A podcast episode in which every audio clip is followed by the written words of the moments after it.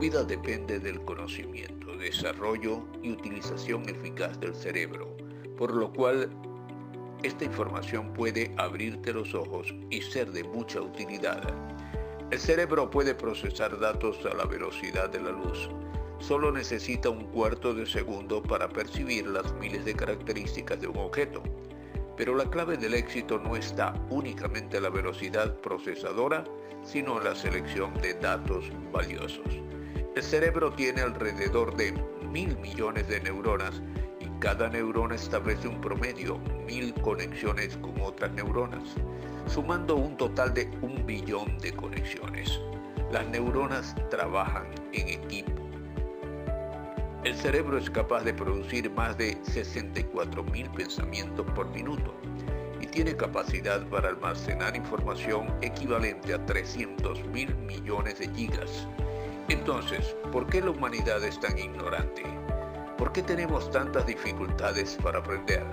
La razón es muy simple. Estamos condicionados por hábitos muy lentos, por esquemas mentales mal organizados, obsoletos y por temores y por falta de ideales y de ambición. Esta es la causa del subdesarrollo. Allí está la raíz del problema. Es importante activar el cerebro de los niños desde temprana edad con estímulos ricos y variados pues hay capacidades que si no se desarrollan a tiempo quedan truncadas. El mayor activador del cerebro es el lenguaje, debido a que el código utilizado por el cerebro es verbal. La capacidad procesadora del cerebro depende de la cantidad y la calidad del lenguaje. De aquí la importancia de cultivar el hábito de la buena lectura, de incrementar nuestro vocabulario y de enriquecernos constantemente con nuevos conocimientos. No se trata de saber de todo, se trata de saber lo más importante de lo más importante.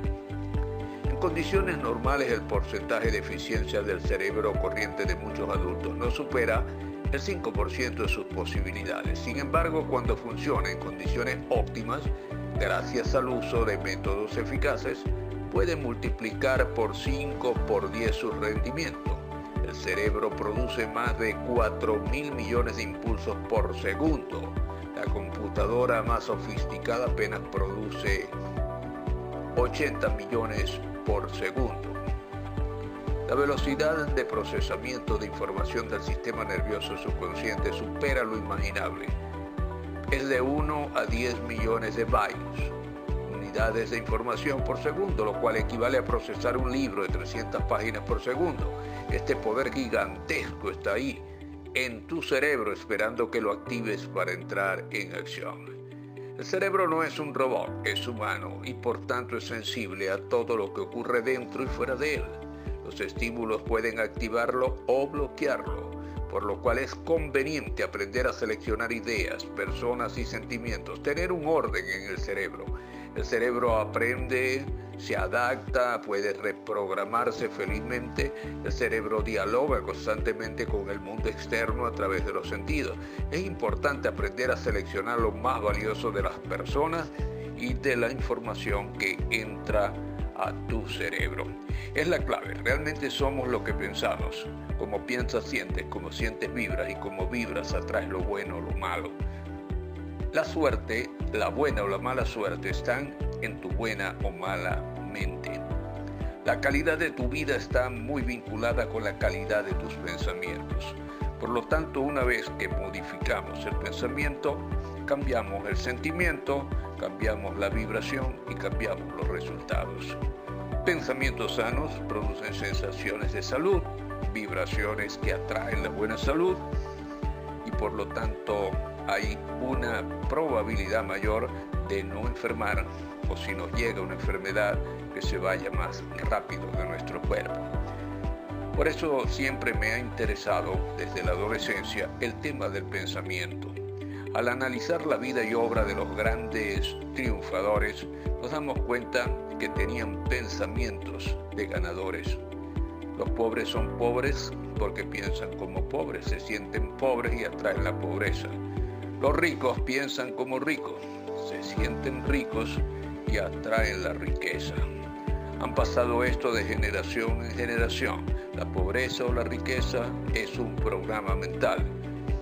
Pretendemos a través de este curso ayudarnos a desarrollar todo ese poder, el poder del ser, que es el supremo poder, ese que está dentro de nosotros y no tenemos que estar buscando fuera lo que está dentro.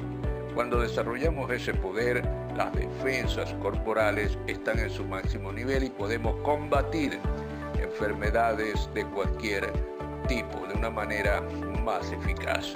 Esperamos que este curso te ayude a transformarte a partir de cambiar la calidad de tus pensamientos, de tus sentimientos, tus vibraciones, el poder de la imaginación y todos los poderes que el creador del universo nos colocó dentro y si actuamos en armonía con las leyes que él mismo estableció y descubrimos y desarrollamos todo ese poder, vamos a ser la clase de personas que hacen lo correcto, tienen lo soñado y se proyectan de manera positiva para inspirar a los demás. Habló para ustedes Segundo Urdaneta, el poeta desde el sur de Santander de Colombia para el mundo.